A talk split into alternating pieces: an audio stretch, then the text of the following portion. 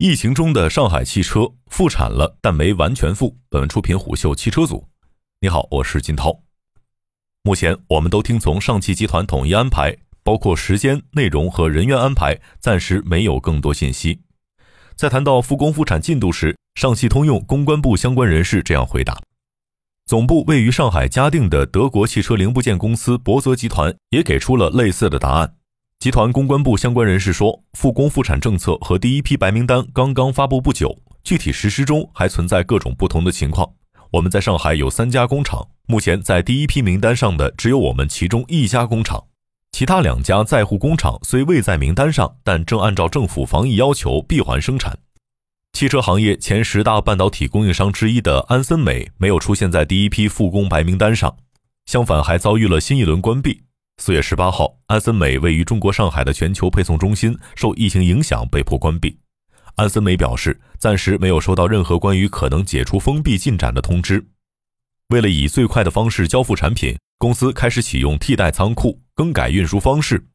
比如将四川工厂货物转运至菲律宾马尼拉配送，深圳工厂货物转运至新加坡，苏州工厂货物改用包机进行运输。安森美表示，如果情况持续，我们将无法满足所有客户的需求。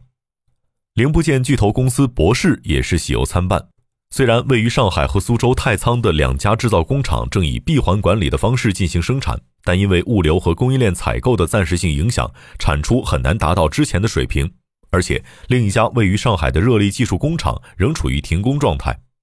四月十五号，工信部发文设立工业和信息化领域保运转重点企业白名单。集中资源，优先保障集成电路、汽车制造、装备制造以及生物医药等重点行业的六百六十六家重点企业复工复产。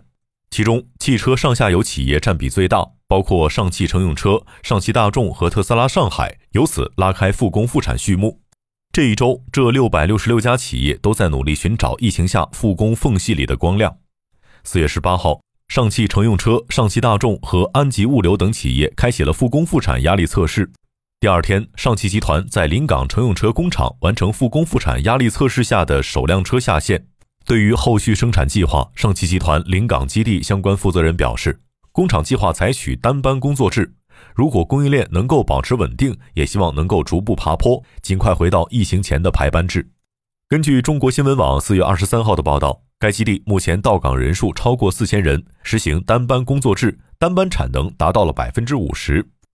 四月十九号，特斯拉上海八千名员工到岗。从三月二十八号起，关闭了二十二天的特斯拉上海临港超级工厂生产线再次启动，这是工厂自建成投产以来停产时间最长的一次。特斯拉上海生产制造高级总监宋刚对外表示，复工首日每小时下线九十台新车，会在接下来的三四天内进行产能逐步爬坡，达到整体单班满产的效果。目前整车零部件还有一周左右库存。按照此前中国乘联会发布的数据，特斯拉第一季度在中国市场的新车销售量是一点八万台左右，平均日产能两千一百台，停产二十二天给特斯拉带来的产能损失为四点六万台。按照一台车三十万的车价，第一季度公司汽车业务毛利率百分之三十二点九计算，那么停产期间特斯拉损失的毛利是四十五亿六千万元。如果按照美国调研公司给出的八点四万台的产能损失，那么，特斯拉损失的毛利将达到八十三亿元。这样的毛利损失让特斯拉为八千名员工每人每天发放的四百元闭环返岗补贴，听上去是个小数目。四月十八号，有媒体援引特斯拉内部备忘录称，为了追赶产能进度，复工后的特斯拉改变了此前八小时的轮班制生产节奏，让员工一天工作十二个小时，一周工作六天。但就算这样高强度工作下，日产能也远远赶不上正常水平。四月二十二号，据上海市人民政府新闻办公室举行疫情防控工作新闻发布会透露，一周以来，六百六十六家重点企业已有百分之七十实现了复工复产，上汽、特斯拉等整车企业连续实现整车下线，相关零部件配套企业也陆续复工，汽车企业的在产率和产能利用率有所提升。但整车到底下线了多少台，又实际运出去多少台，运到了哪些城市？在产率、产能利用率提升的百分比是多少？如果以清零状态为计算基础，那么哪怕一天只下线一台车，产能利用率也是所谓的有所提升。按照国家统计局公布的数据进行估算，结果更是惊人。去年上海生产汽车二百八十三点三万台，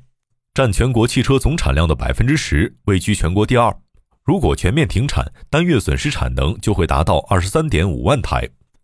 从三月二十八号浦东开启全域静态管理状态以来，上海汽车产业也随着整座城市进入静默期。不知何时恢复常态的不确定性，不仅让小鹏汽车的何小鹏和华为的余承东担忧不已，也让整个中国汽车产业为之感慨与揪心。四月二十一号，广州市工业和信息化局透露，受到疫情散发和防控升级影响。广汽本田、广汽丰田和东风日产等主要整车生产企业出现部分产线停产以及半停产。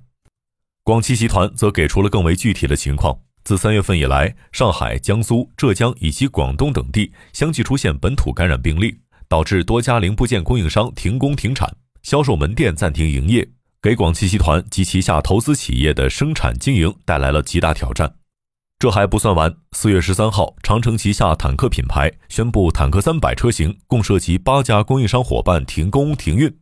受此影响，该车型于四月十四日起暂停生产。八天后的四月二十二日，坦克品牌艰难开启了复产之路。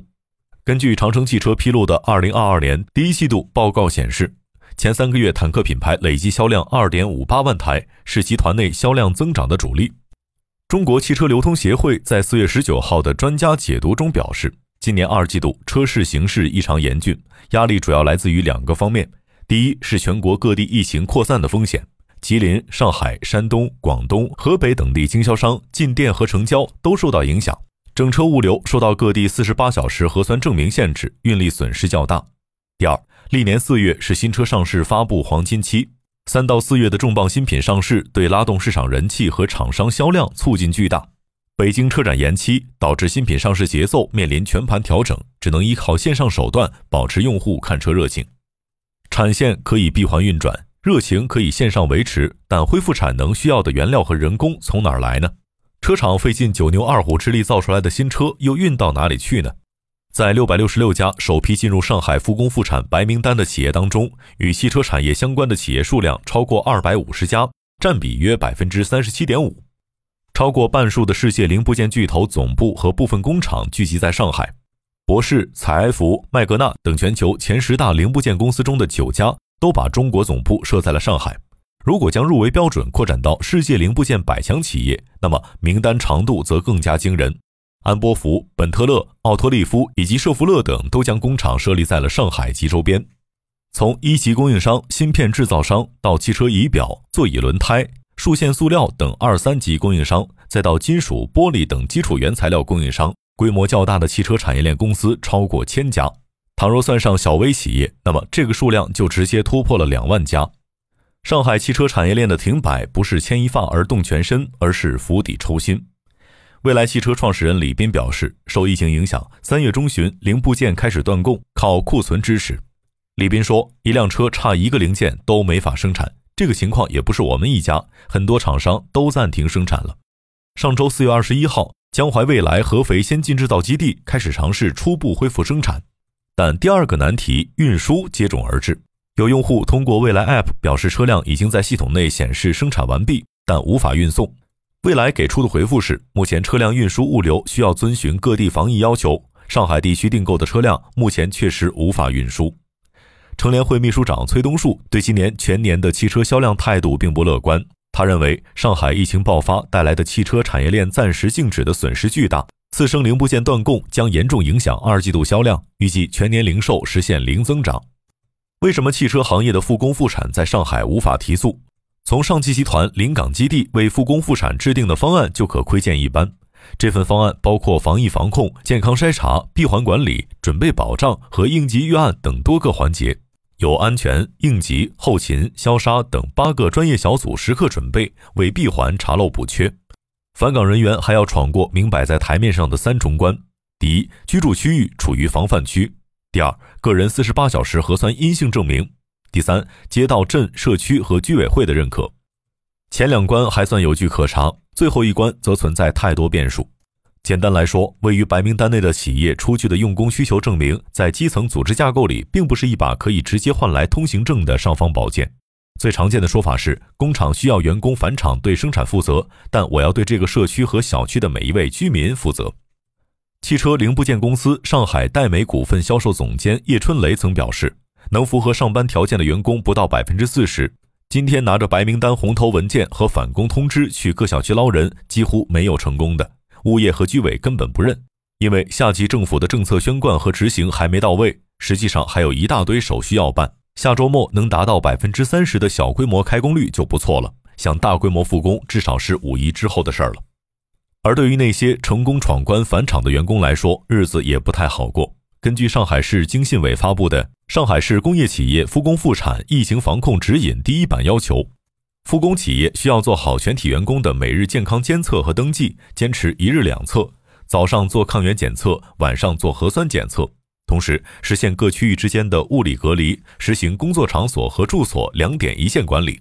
所有人员在指定岗位工作和住宿，最大限度减少不同区域之间的人员直接接触。一旦进场，在下个政策明确出台之前，绝大部分员工有且只有一个选项，那就是以厂为家。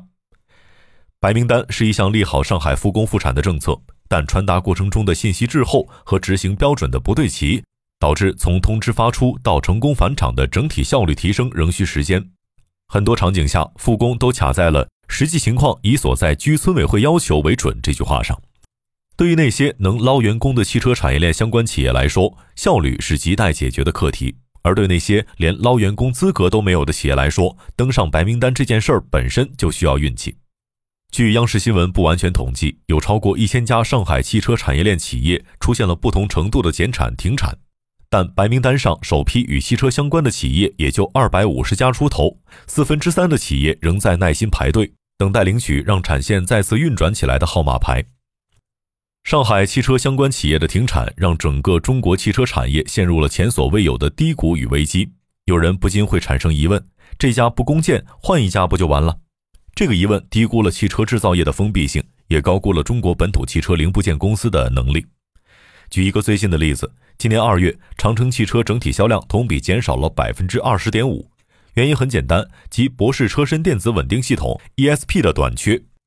博世集团于一九八三年发明了车身电子稳定系统，一九九五年开始量产，并且搭载于奔驰 S 级轿车上，此后便成为了全球各大汽车公司的 ESP 最大供货商。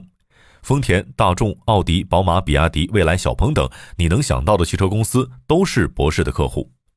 为了将供应链风险降到最低，大型汽车零部件上，日本公司丰田的备选是自家的电装；德国公司的大众、奥迪和宝马的备选是大陆特维斯；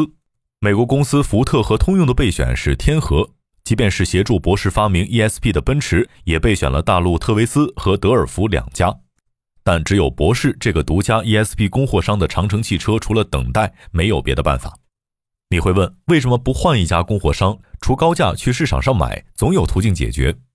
金元公式对汽车研发或许有奇效，但对供应链这个冗杂度极高、颗粒度极细的体系来说，很大程度上并不实用。首先，想更改现有零件，需要通过复杂而漫长的审核流程，不仅要在企业内部验证，还要通过第三方验证，速度想快也快不起来。其次，各家供应商的技术方案并不相同。以 ESP 为例。同时选择博世和大陆特维斯，就要适配两次。虽然能够实现，但技术复杂，时间不允许。